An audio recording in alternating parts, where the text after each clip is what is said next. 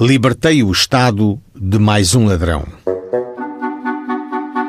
Joaquim Júlio Coelho, preso em cumprimento de pena, participou ao carcereiro que o seu companheiro de cela lhe deu a noite passada um ataque que lhe custou a assegurar. Peço a Vossa Excelência as devidas providências. Quem era o parceiro de cárcere do Joaquim Júlio Coelho? Do alto do participante, primeiro sargento de cavalaria, consta. Participa o abaixo-assinado que ouviu quatro ou cinco detonações produzidas na Rua B do bairro do Chafariz del Rei, que logo lhe pareceram tiros de pistola, pelo que corri para o local para indagar do que se passava. Ao entrar na referida rua, deparou com Joaquim Carlos Moraes, oficial dos Correios e Telégrafos, que, ao ver-me, se me dirigiu, dizendo: Prenda-me, senhor sargento. Quem deu os tiros fui eu. Libertei o Estado de mais um ladrão, pelo que, em vista disto, o capturei imediatamente, tirando-lhe a pistola com que havia cometido o crime, que se encontrava completamente descarregada. Nisto, apareceram alguns populares, com o agredido nos braços, que averiguei chamar-se José de Castro Monteiro, que veio a falecer pouco tempo depois. Foi dada querela contra o arguído.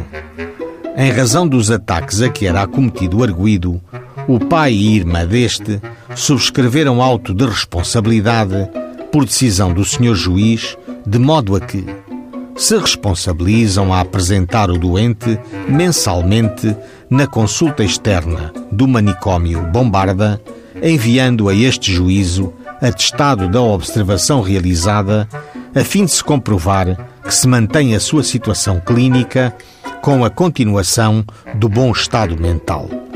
Que se comprometem a promover imediato internamento no competente estabelecimento hospitalar, desde que se verifique a reincidência nos hábitos alcoólicos ou agravamento da conduta social ou da doença hipotética de que sofre o referido arguído. Só que, no dito hospital, após ter sido apresentado doente pelos familiares, entendeu-se que não se devia passar qualquer documento comprovativo do seu estado, a não ser que fosse oficialmente pedido pelo tribunal. Findou o processo. Contudo, previamente, a pedido do pai irmã do arguído e por intervenção judicial, o manicômio Bombarda teve que responder às seguintes questões: A liberdade experimental dada ao arguído resultou plenamente satisfatória, justificando assim a mesma liberdade? Encontra-se o arguído completamente curado?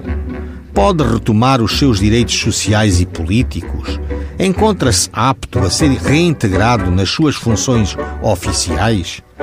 Encontra-se mental e intelectualmente normal de forma a poder tomar a responsabilidade da sua conduta e dos seus atos, pode bastar-se a si próprio no exercício das suas funções oficiais, ou seja, como funcionário da Administração Geral dos Correios e Telégrafos, pode desempenhar as aludidas funções sem qualquer perigo para a ordem e segurança pública?